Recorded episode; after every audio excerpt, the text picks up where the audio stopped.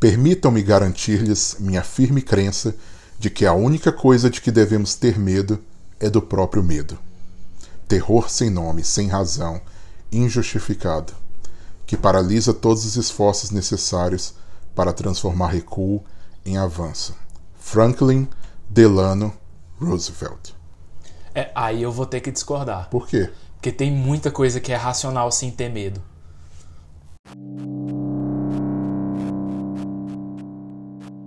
Você está ouvindo o Top 10 Show.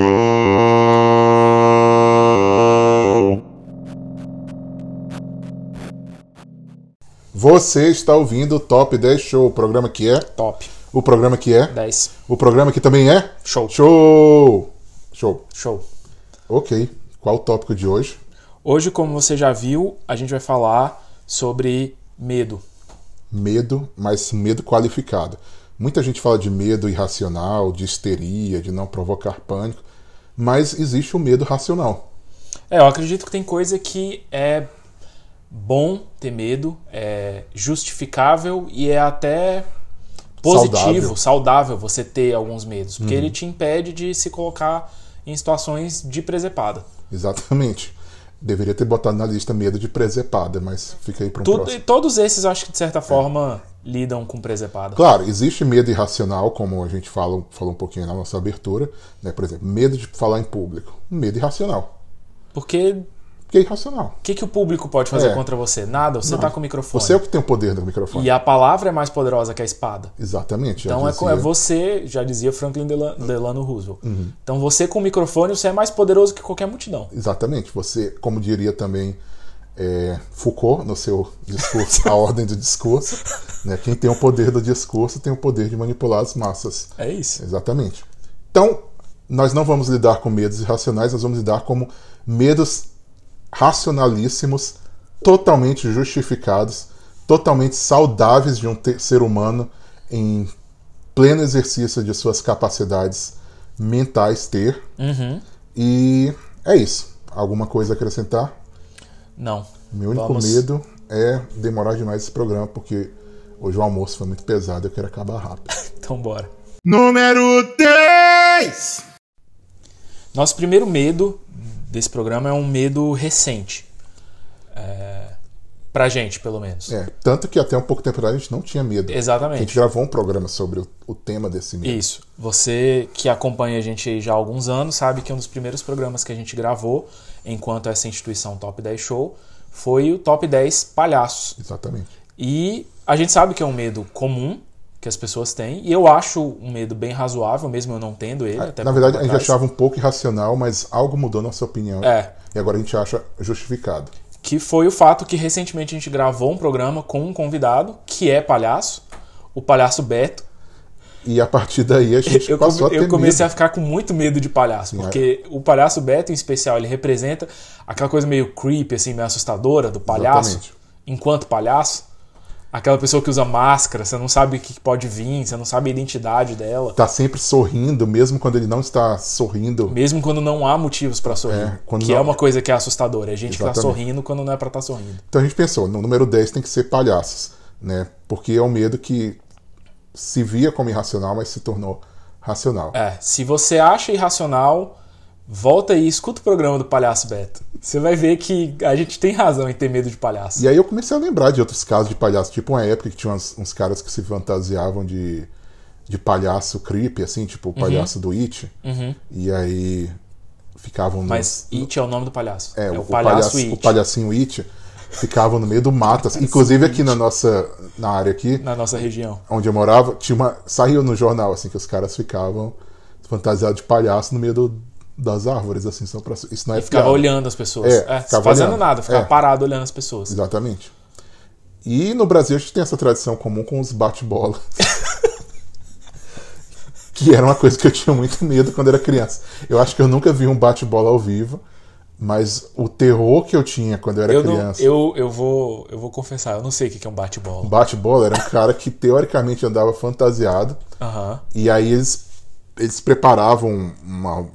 Não sei se- como é que eles preparavam isso, não sei se era dentro de uma meia ou de um, um, peda- um saco. E eles preparavam uma bola que pro- provavelmente de areia ou de uma coisa pesada Aham. pra bater em criança que tava no meio da rua. E isso existia. E isso existia em não, é, Brasília. não é Não, lenda urbana. Não é fake news. Isso existia é, e normalmente na época de carnaval, Aham. que as pessoas se fantasiavam. Sim, sim. Então, é, tipo assim, a gente morava na, na quadra em Brasília e alguém avistava um bate-bola lá pra frente, Uhum, assim, na entrada, e falava: tem um bate-bola lá no prédio tal. E aí Aí a galera já saia correndo. já saía correndo e ia pra casa, a não ser que você fosse corajoso e quisesse ver. Eu que sempre fui justificadamente covarde em relação aos bate-bolas, eu fugia. Tá, tá vendo? É um medo racional. Exatamente. Você tem medo disso, você se esconde, você se protege e não se expõe aos perigos do bate-bola carnavalesco. Exatamente. Número 9. Número 9 é, foi listado aqui especialmente pelo Chus, Isso. porque eu felizmente não vi é, do que ele está falando, mas como eu acredito no que ele fala que foi um terror justificado, então Chus, qual é o seu medo racional aqui na lista? Eu tenho um medo extremamente racional do trailer do filme A Freira. O filme A Freira? Não. O trailer. Por quê? Começou assim, a gente foi, eu fui no cinema com a minha esposa. A gente foi ver aquele filme Um Lugar Silencioso, que não é um filme de terror, mas é um filme com suspense, com tensão. Acho que tensão é melhor define o filme. Fica aí a dica, top 10 filmes pra você ver, Lugar Silencioso, mas esse não é o tópico de hoje. E aí, como era um filme desse tipo, passou vários trailers de filmes de terror. Aí, esse filme de terror, que é esse filme de terror mesmo, terrorzão, assim. E aí passou esse trailer desse filme, A Freira, e eu comecei a ficar tenso. Eu não gosto de filme de terror. Eu não gosto de pagar para as pessoas me deixarem com medo. Eu já fico. Ficar com medo eu já fico de graça em casa. Então. Ficar com medo hoje em dia, você É exatamente. Você nem precisa pagar. Eu não preciso pagar pra ninguém ficar me aterrorizando. E aí eu tenho esse combinado com a minha esposa que quando passa esses trailers, o que, que eu faço? Eu tampo o olho e ela fica dizendo se eu posso abrir ou não. Só que eu ficava ouvindo os barulhos, aí eu fiquei curioso e eu vi um pedaço do trailer. E aí o que aconteceu? Fui pra casa, fomos dormir. Bicho, eu tive um pesadelo tão horrível com com uma freira demoníaca. E eu não sei o que aconteceu porque eu só vi o trailer. E eu tive um pesadelo daqueles assim. Eu, eu tive o pesadelo, acordei, aí fui no banheiro, aí fui na cozinha, tomei uma água, voltei, tipo, demorei a dormir. Quando eu dormi, tive o pesadelo de novo, tipo, continuou, velho. E foi umas duas vezes, assim, de acordar e voltar. E eu não sei explicar, foi só o trailer, não vi o filme. E aí você pergunta, o que, que tem de racional nisso? O que, que tem que o filme é uma porcaria, pelo menos pelo que me falaram. E eu fiquei com o trailer, com medo só do trailer, não vi o filme, me poupei de um filme ruim. Exatamente. Nada mais racional do que isso. Mas você- Exatamente. você não sabe nada sobre o filme. Quem que atua Eu sei que tem. filme? Não. É desses de baixo orçamento, então acho que não tem nenhum ator conhecido. Eu sei que tem, uma, tem umas freiras e tem demônio. E Uma combinação muito comum na- isso, na história. na história do planeta, da humanidade. Então eu quis evitar, e esse medo racional do trailer me fez não ver um filme que tem tudo pra ser ruim. Então, aí você que é corajoso, entra no YouTube aí, tenta ver o trailer e ver qual a sua reação e manda pra gente. Número 8. Tá, agora que eu já me expus aqui a minha vulnerabilidade, sua vez, Josa. Fala aí sobre esse medo aqui, que é seu, não meu. Tá, eu- listei aqui aspirar, aspirar pó, é, com aspirador de pó, na igreja à noite. É bem específico. É muito específico. Por quê? Porque eu tenho um trabalho é, Uhum. na, na igreja onde a gente é parte de todo final de semana passar o aspirador na igreja. Uhum. E eu posso escolher o horário que eu quiser. Certo. Mas durante alguns períodos do ano, principalmente durante o inverno, normalmente o horário em que eu posso fazer isso é à noite. Uhum. E aí, por algum motivo totalmente racional, Aham. eu acho um pouco assustador às vezes estar na igreja à noite Aham. e sozinho, não com outras pessoas. Sim, a igreja pessoas. vazia. Então, várias vezes no ano eu tenho que ir na igreja à noite para aspirar e ficar lá a noite inteira aspirando. E aí isso, isso começou a me dar um medo. E, eu- e não é um medo de que eu vou encontrar um fantasma, de que eu vou encontrar uma freira lá, até porque na igreja católica. Mas o medo de que alguém vai chegar e me dar um susto. E aí eu vou tomar um susto e passar vergonha. e essa pessoa vai contar para os outros. Olha lá, o, jo, o Josi tomou um susto né, à noite. Então esse é o meu medo. Eu E não aí- sabia dessa parte. É bom saber que você tem esse medo específico. É, por favor, não chegue à noite. Eu- não arrume uma chave da igreja pra ir à noite lá. E aí, e aí normalmente, eu, inclusive, eu uso fone de ouvido. Então a chance de uma pessoa chegar e eu não perceber é, É muito, é muito maior. Inclusive, você me falou que, que você usava o fone pra algo que eu achei bem racional. Que era o que você, tá, o que que você tava fazendo naquela época. Pra É, não ficar com medo. Tinha uma época que eu comecei a ouvir podcast de crime, assassinato. Ah, sim. E aí era, isso me ajudava a, A não passar ficar, o tempo. não ficar com medo. É, depois eu percebi que não estava ajudando, então eu mudei para podcast de humor. Entendi.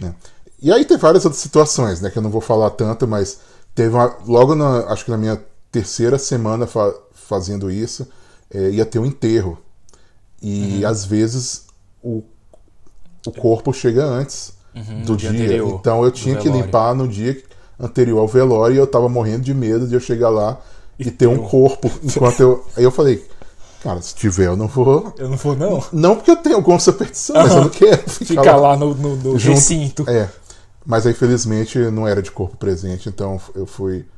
É, foi tranquilo. Entendi. E uma vez eu encontrei uma armadura medieval, mas que utilizavam numa peça teatral, mas isso é outra história. Imagina, você tá andando num corredor Escuro. escuro, e aí tem uma armadura medieval do seu lado. O que, que você imagina que vai acontecer? Entendi. Então é isso, assim. Então, né? fi- fica o alerta, pessoal. Evitem aspirar a igreja à noite, sozinhos, ouvindo podcast de crime. Exatamente. Não é saudável. Número 7. Uma das frases mais ditas atualmente, especialmente nesses últimos 30 dias, é: quando tudo isso acabar. Certo. E existe uma série de incertezas a, res- a respeito de como será a nossa vida no mundo, abre aspas, quando tudo isso acabar, fecha aspas. Né? Estamos falando do mundo pós-coronavírus. Correto. E existe uma série de temores, alguns justificados, alguns não justificados, mas um temor que nós temos em comum é o temor de algo que surgiu agora, que são As lives no Instagram. O nosso medo é que quando tudo isso acabar, as lives do Instagram continuem. Sim. E não é. Vamos qualificar, já que a gente tá até qualificando os medos como medos racionais. Não é. Eu acho legal essas lives de show que estão rolando aí. Os artistas preparam uma live, fazem um show. Não necessariamente gosto dos artistas que estão fazendo live. Não gosto da maioria deles. Quase não gosto de música, que eu acho que é coisa de degenerado. Mas eu sei que tem gente que gosta. Então, e é Sim. legal, você vê um show ali, Tem nem um- todo eu mundo. tenho amigos que gostam. Sim, que eu não são. tenho nada contra, tenho até amigos que são. Mas eu acho que assim, tem gente que não gosta de show, é um ambiente meio complicado, e ali você tem a oportunidade de ver, ver um músico que você gosta ao vivo e tal. Só que aí, o primeiro efeito negativo, que eu tenho muito medo de continuar, é, o, é a live da live. Que é a pessoa, é o seu amigo comum da vida real, ele não é artista. Ele até às vezes tem até alguns que acham que são, mas não são. Aham. E aí eles fazem uma live deles acompanhando a live. Sendo que, teoricamente, quem tá interessado naquilo tá assistindo já a live E quem original. não tá interessado E quem não tá. tá interessado não quer ver a live, e muito menos a live da live. Exatamente. Então, pedido pra você, para nesse momento de, de instabilidade social, para com live de live. Exatamente. E segundo, Para com live que não tem Para propósito. com live. É. Porque aí, no- novamente, você tem aquele amigo que não é artista, ele é uma pessoa comum, que, em geral, o que diferencia o artista da pessoa comum é que a pessoa comum não tem nada de interessante na sua vida, e a pessoa fica fazendo live.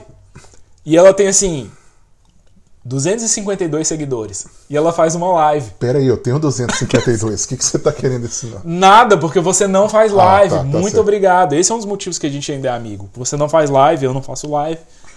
E eu tenho medo, assim, a gente tá criando alguns costumes, por exemplo, lavar a mão. Eu acho que isso vai ficar, as pessoas vão criar esse costume, Uhum. e isso é bom. É bom que as pessoas continuem lavando a mão mesmo depois da ameaça. O meu medo, que é um medo racional, porque isso que a gente tá falando é de algo, é uma prática completamente irracional, que as pessoas criam o costume de fazer live e fiquem fazendo live. Exatamente. Não, eu tenho, eu uso quatro contas no Instagram. Uma para pessoal, uma do Top 10 Show, uma do podcast, de outro podcast que eu tenho, Uhum. e uma que eu coloco uns desenhos que eu faço porque eu não porque só Porque quem você tem, é artista. Não, só quem tem paciência comigo vai querer ver isso, porque Certo. Quem- só quem é meu amigo mesmo vai querer ver isso. E Por isso tem 13 seguidores. é, exatamente. E eu recebo alerta o tempo inteiro, porque é live do, do desenhista, live do podcaster, live do fulano que quer ser cantor, live do fulano que conhece concursos, live do crossfiteiro. Live do crossfiteiro fazendo live do crossfiteiro da live do crossfiteiro. Exa- Live do crossfiteiro fazendo concurso público enquanto faz uma receita de bolo. Então, passou, pessoal. Então, Tem, tudo, tem certas coisas que tem limite e essa é uma delas.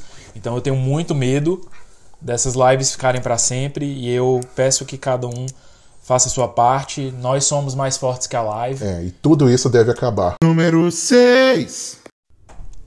Esse próximo medo, acho que talvez seja o que os nossos ouvintes mais se identifiquem, porque eu acho que dessa lista talvez seja o medo mais comum, que, que o pessoal está mais familiarizado, que é a gefrofobia, né? É, eu tenho esse medo. Você tem gefrofobia? Gefirofobia.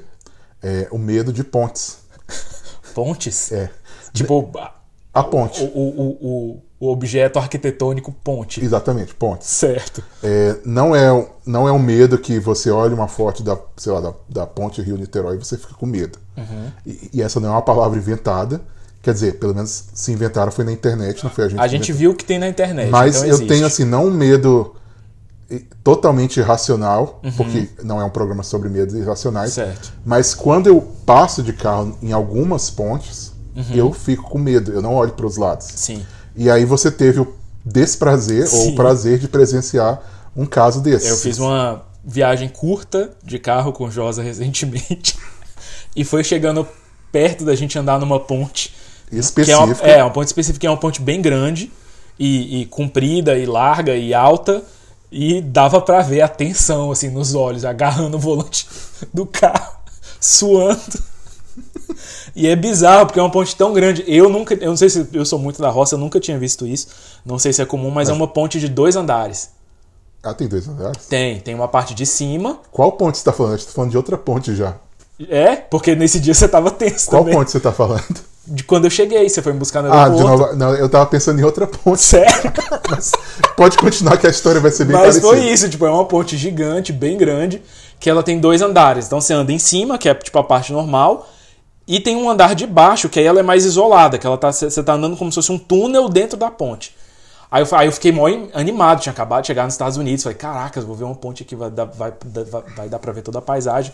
Aí o Josa meio sem graça, é, eu acho que eu vou pegar a parte de baixo aqui, porque eu fico meio tenso. É porque a de baixo dá mais sensação de túnel. Parece mais seguro.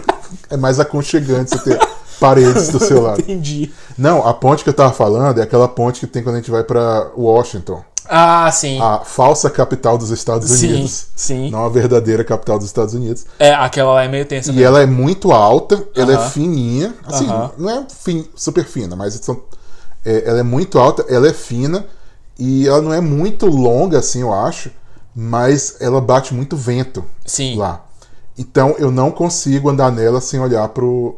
Tipo assim, olhando pros lados. Eu só olho, eu agarro no volante e eu, eu só olho pra frente porque. Porque eu morro de medo de passar naquela ponte. E, e, e, E ela, é- ela é justificada. é- ela, e eu acho que a maioria das pontes, porque se a ponte tá lá, foi alguém que construiu. Uhum. E não tem nada que o homem, em geral, faça que dê certo. Exatamente.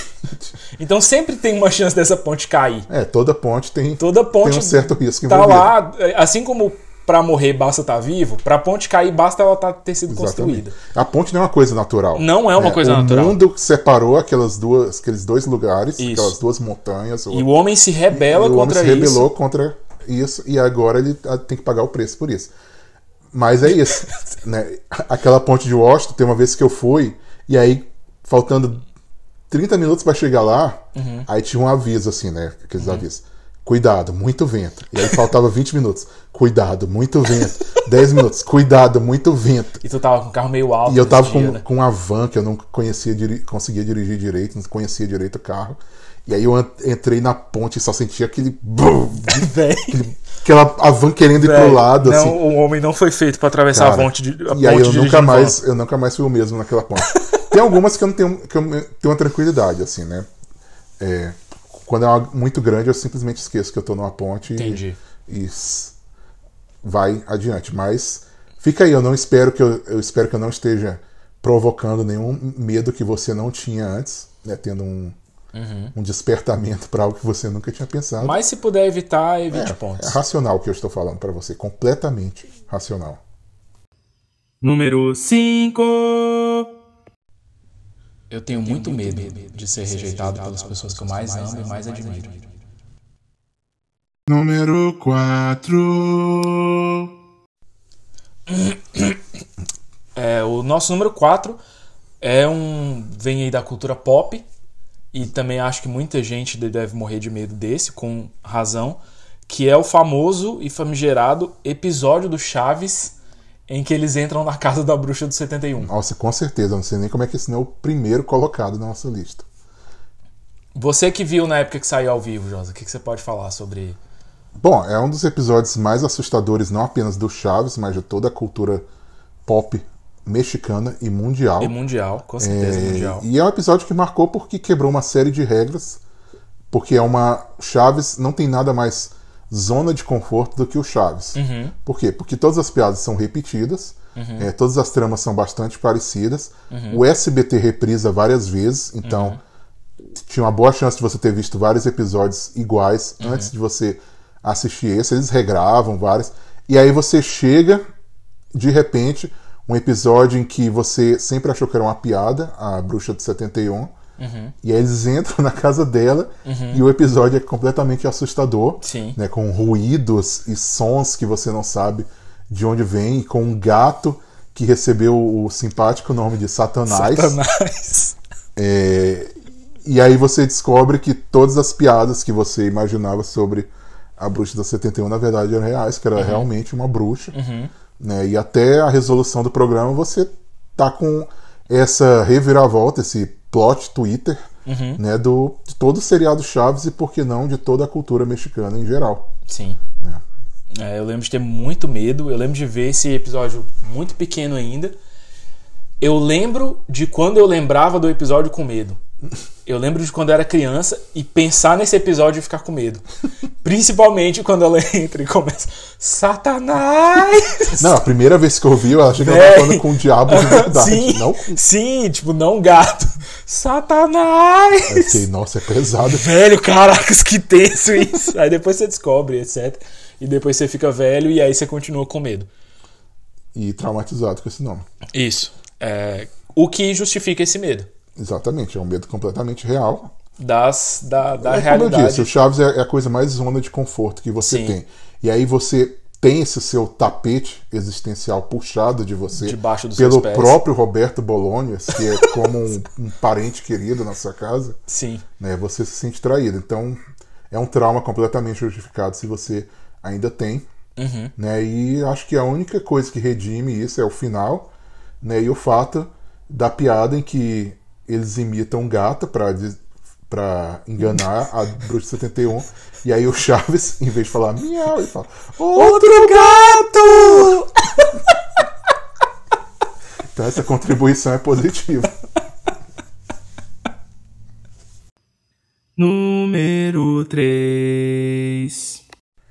Chus, número 3 é um dos medos mais populares. Uhum. Eu não sou particularmente adepto desse medo, mas por causa da quantidade de pessoas no mundo que o tem, e Uhum. incluindo você, eu posso classificá-lo como um, um medo racional.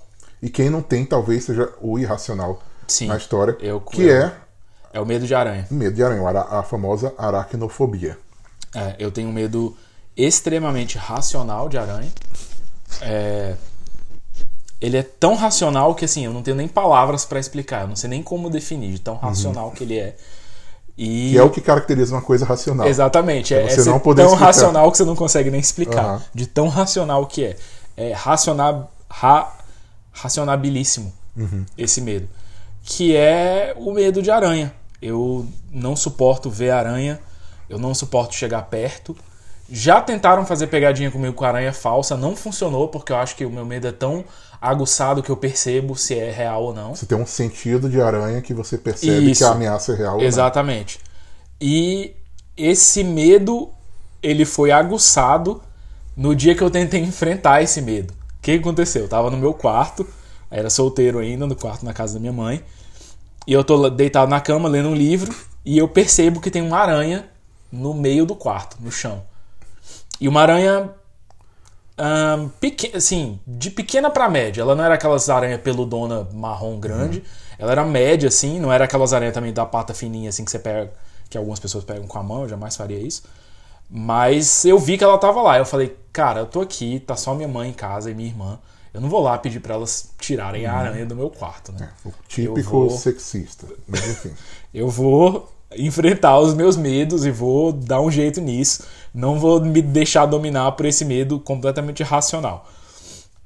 Levantei, calcei um tênis e pisei na aranha. Só que quando eu pisei, fez aquele barulho bem bem molhado assim, de que você esmagou, tipo, como se você tivesse pisado em um ovo. Aham. E fez Eu falei, velho, o que, que aconteceu aqui? Eu vou tirar isso aqui, vai dar mó trabalho limpar.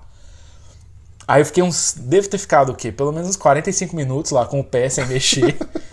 e aí, quando eu tomei coragem pra ver o que eu tinha feito, eu levantei o pé. E de repente, de debaixo do meu pé, sai facilmente umas 3 mil aranhas bebês. tipo, bem pequenininhas, do tamanho de uma formiga. Aquela aranha tava grande e gorda porque ela tava grávida. Aham. E eu só fiz indução do trabalho de parto. Começa a espalhar, velho. Você foi a doula da a doula daquela aranha. E começa a espalhar um monte de aranha pequenininha pelo meu quarto. O que, que eu fiz? Comecei a sapatear pra conseguir matar todas elas antes que elas se espalhassem. E se enfrentou o medo. Enfrentei o meu medo.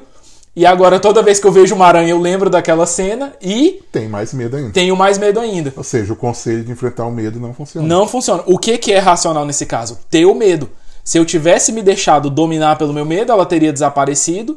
Eu teria ficado numa boa, não teria gravado no meu, no meu subconsciente essa imagem e eu não teria mais tanto medo. Eu fui enfrentar meu medo e o que aconteceu? Eu fiquei com mais medo. Ou seja, nada de racional nisso tudo. Número 2. Número 2 é um medo que nós temos em comum. Sim. E é um medo que surgiu aqui, porque antes eu não tinha esse- tanto esse tipo de Eu medo. claramente não tinha, pra quem me conhece. Que é qual, Shows? É o medo de reprovar na escola. O medo de reprovar, que tem umas subcategorias como medo de reprovar por falta na escola. Sim. Medo de, não de reprovar, mas não tirar uma nota tão boa quanto Sim. você deveria. Isso. Que é um medo típico, medo racional, por quê? Porque é um medo de gente nerd. Sim. que poderia estar se divertindo na vida e aí está se preocupando com nota. Mas quem é a pessoa mais racional do que o nerd? A pessoa que se debruça sobre a racionalidade Que para estudá-la. Se assenta sobre o ombro de gigantes para conhecer realmente o que é um medo racional ou não. Né? Esse é o nerd. Sim. E o nerd não quer tirar nota ruim. Sim. E aí você pode falar um pouquinho sobre esse seu medo, porque eu posso falar bastante. É, eu, eu já passei pela situação. Eu tive uma situação de, de ensino superior bem precária, causada por mim mesmo, não é que Ah, tá. era uma boa instituição, eu era um aluno precário. E eu sempre.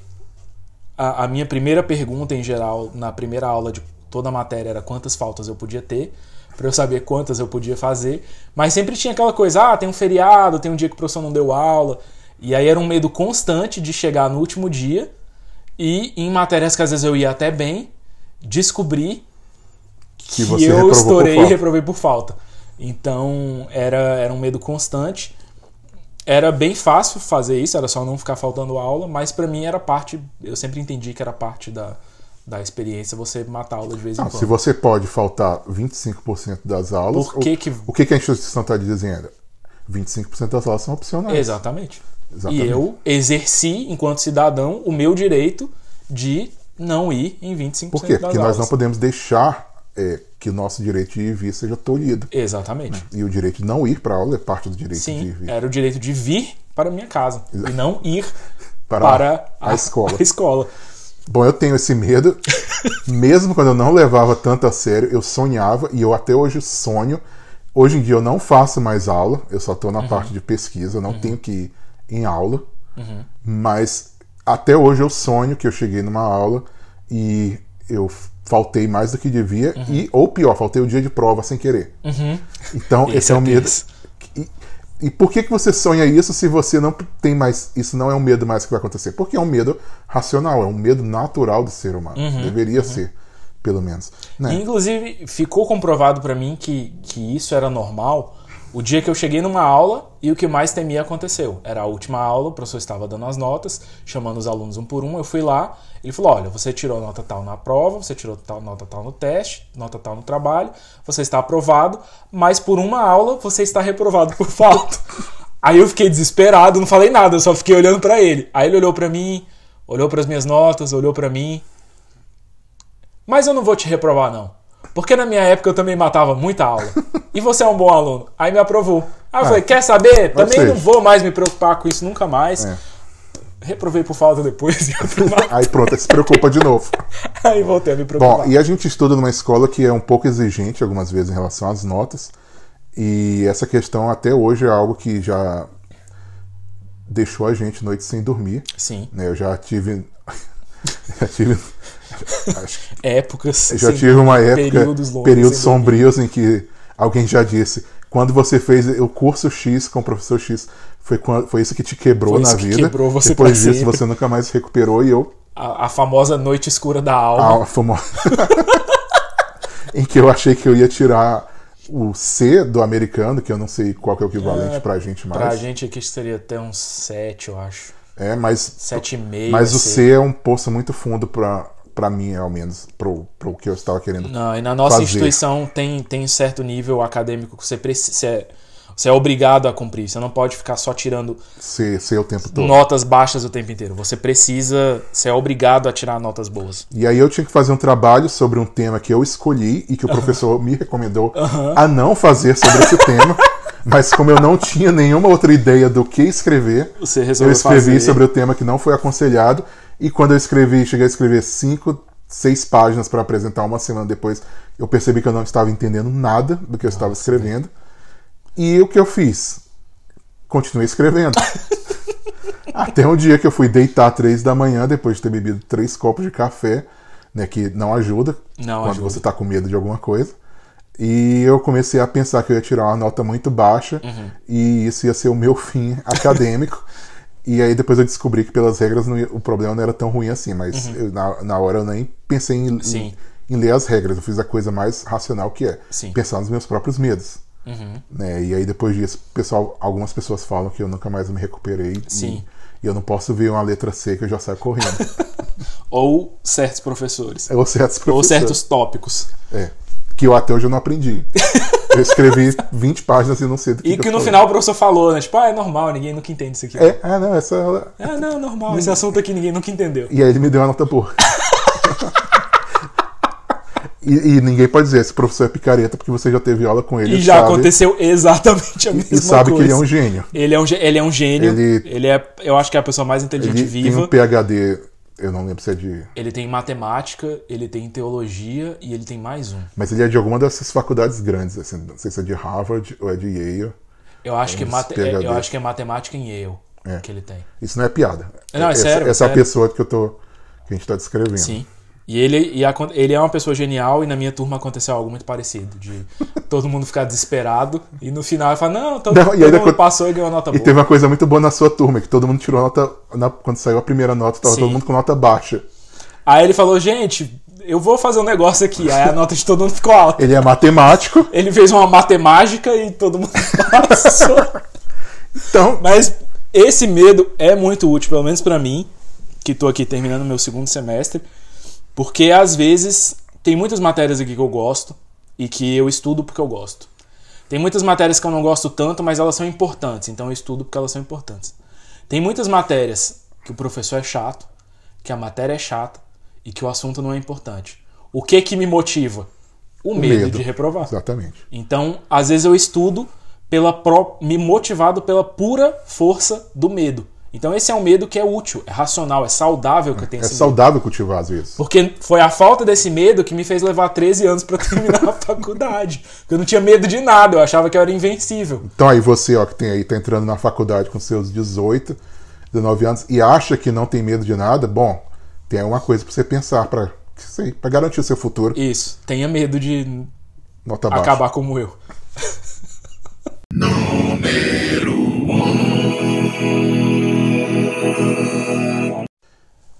Esse medo é certamente o top 1 medos racionais. Com certeza. É, é um medo que a gente compartilha, os dois, e é um medo que eu sei que a gente compartilha com muita gente. E é o medo mais racional de todos. Se você não tem medo disso, você é irracional, tô te dizendo. Ou você vai desenvolver e se tornar uma pessoa racional. Isso, você vai ser iluminado pelo medo e se tornar uma pessoa que pensa. Exatamente. Que é o medo de Aviões. Avião, medo Andar de de avião. é. Às vezes até de olhar um avião, no meu caso. não, aí eu não, não Eu tenho- ponto. a- às vezes eu chego no ponto de a Josi pede pra eu pesquisar uma passagem de avião e só isso já me dá uma Uhum. Já- tensão. sim. Saber que tem uma hora marcada de pegar Uhum. um avião. Né? Então você, você que tem menos experiência com avião, fala aí. É, Que eu lembro quando você andou a primeira vez. É, você tava lá no dia, inclusive. E eu tava com bastante medo. E depois que eu acostumei, eu continuei a ter mais medo ainda. Eu não tenho medo de avião parado, porque eu acho que o avião parado, ele tá fazendo o que ele tem que fazer, que é ficar no chão. Exatamente. O meu medo é quando ele sai do chão. Por quê? Porque o homem não foi feito pra voar. Se o homem tivesse que voar, Deus tinha dado asa. Exatamente. O homem foi feito para ficar no chão. Foi para isso que Deus criou a gravidade, para manter a gente no chão. Só que o coração rebelde do homem resolveu que vai desafiar as leis de Deus e vai sair do chão. Tal qual Ícaro. Né? E conto- vai. E o que que acontece frequentemente? Com mais frequência do que deveria. O homem voa perto demais do sol. E, suas, a, a cera de suas aves se derrete. Aves. Suas asas. Eu acho. É, é isso. Eu acho, acho racional, porque tudo da minha experiência indica que o homem foi feito para ficar no chão. Mas a gente insiste em tentar fazer algo que é irracional. que é o quê? Pegar uma máquina que pesa 200 mil toneladas e colocar no céu e esperar que ela, Que ela fique que lá. ela fique no céu. E é, é muito. Onde que isso é racional? Você, você sabia que ninguém sabe explicar por que, que o avião não cai? Não, não existe. A gente sabe explicar por que, que cai. Por que, que cai? Porque era pra cair. Todo mundo entende a lei da gravidade, as coisas caem. Ah, e por que, que ele fica lá? Não sei. Aí você pergunta na internet, ninguém sabe. Não, aí, aí tem umas teorias da conspiração de que a pressão de baixo é mais forte que a de Nem cima. existe isso, Que a velho. asa tem que ser em tal formato. Ué, então se eu, se eu fizer aqui uma banana nesse formato, ela vai sair voando? Não existe isso. Tem como. Não tem explicação Não tem. e a gente insiste nesse erro. Não, vamos continuar voando. E se você está duvidando, não, eu não tenho medo, não se Aham. preocupa. Você vai cultivar esse medo no futuro. Eu tenho experiência de várias pessoas que foram contaminadas pelo meu medo de avião. Sim. E o que, que acontece numa contaminação? Mais pessoas e mais pessoas vão ser contaminadas e ter esse medo. Eu tenho um caso de um amigo meu que pegava voo quase toda semana. E eu me lembro de discutir com ele há uns 10 anos atrás, falando: eu não vou pegar tanto avião quanto você, porque quanto mais vezes você pega um avião, mais chances você tem de estar em algum acidente, em alguma turbulência. Porque assim, turbulência também é ruim. Eu não Sim. sei se você sabe. Não, foi turbulência. Turbulência é uma coisa ruim. O voo foi tranquilo, só teve um pouquinho de turbulência. Então não foi tranquilo. É, foi ruim. Foi ruim esse voo. Você perdeu. Então, é, tá 1 a 0 pro avião. E aí falava isso, né? Eu falei, eu falei assim, não, eu não vou, eu pego o avião quando for estritamente necessário. E aí eu falei, sabe por quê? Porque quanto mais vezes você pega avião, mais chance você tem de se de acontecer alguma coisa com você. Por quê? Porque se a chance de ter uma turbulência, por exemplo, é uma em mil, se você pegar duas vezes o avião, se pegar uma vez, você tem uma chance de um em mil. Se você pega duas vezes, você tem a chance de duas em mil. Um em 500. Não, então, a mesma coisa. É. Sim. E aí você pega mais vezes, e aí o que quer dizer o quê? Quando você pegar 500, mil vezes o avião, a chance vai ter de um em um. Sim. Então ele ficou indignado, não é assim que funciona, não é... como não é assim que funciona? Não é assim que você soma frações, não é assim que você mexe com probabilidade. E eu lembro que ele ficou muito indignado esse Sim. dia, né, comigo. E hoje em dia ele tem medo de avião. Então, vitória do povo que tem medo de avião. Vitória da racionalidade. Exatamente. Porque o que é mais contagiante do que uma boa ideia? Exato. E isso é uma boa ideia, isso é, uma, isso é um conhecimento que está sendo espalhado. Então, se você não tem esse medo, por favor, tenha medo de voar. Faça os cálculos. Isso vai fazer bem para você. A não ser que você esteja planejando fazer uma visita pra gente. Aí, nesse caso, ignore seus medos e venha fazer uma visita aqui pra gente. É bem seguro. É, nesse caso é seguro. Por quê? Porque a gente. Todas as vezes que vê alguém visitar a gente, nunca aconteceu nada. Então, 100% de sucesso. Isso. A- a- os números não mentem. A matemática é imbatível. Então, mas fora isso, for, ah, eu vou ali pra. eu Vou ali só pra ver um show. Eu vou ali Não, só pra ver, um- vou ver a Disney. Não. Não, tudo isso você consegue ver por live hoje em dia. É. Pega um Tem, vídeo do YouTube. tem live da Disney, tem live de show. Ou pega o carro. O que, que é mais seguro do que um carro? Nada. Nada. Porque Nada. o carro anda no chão. No chão. É feito. é, Ele é feito para o que a gente foi feito. O que acontece Que é se dá, no chão. O que acontece se dá um problema no carro no meio do percurso? Você Para no freia, acostamento. para no acostamento. Se acabar a gasolina do ônibus no meio do- da, da estrada, Lentamente para no acostamento. aí o, o piloto, o motorista desce e vai atrás. Em certos outros tipos de transporte, se acontecer isso, não é bem parecida. Não, é uma- não, não- não não é termina no parecido. final feliz. né? Então, é, pense sobre isso. né? Nós estamos te aconselhando aqui como amigos, como pessoas que estudaram por muito tempo a, a aeronáutica. Mais de 13 anos na faculdade. Exatamente. né? 30 E- anos de terror aqui para compartilhar. E é. Você tá vendo como é razoável? A gente tá usando a razão. Eu não tô falando de sentimento aqui. Tô falando de número. Tô Exatamente. falando de engenharia. Eu tô falando de probabilidade. E os números não mentem. Não tem nada mais claro do que isso que a gente tá falando. O homem não foi feito para voar. Isso é razoável. Isso é completamente aceitável para os, pelos padrões da ciência. Isso é o que? Racional. Irracional é quem vai contra isso. Tanto que qual foi o meu momento, a minha única boa recordação da experiência de ter andado de avião?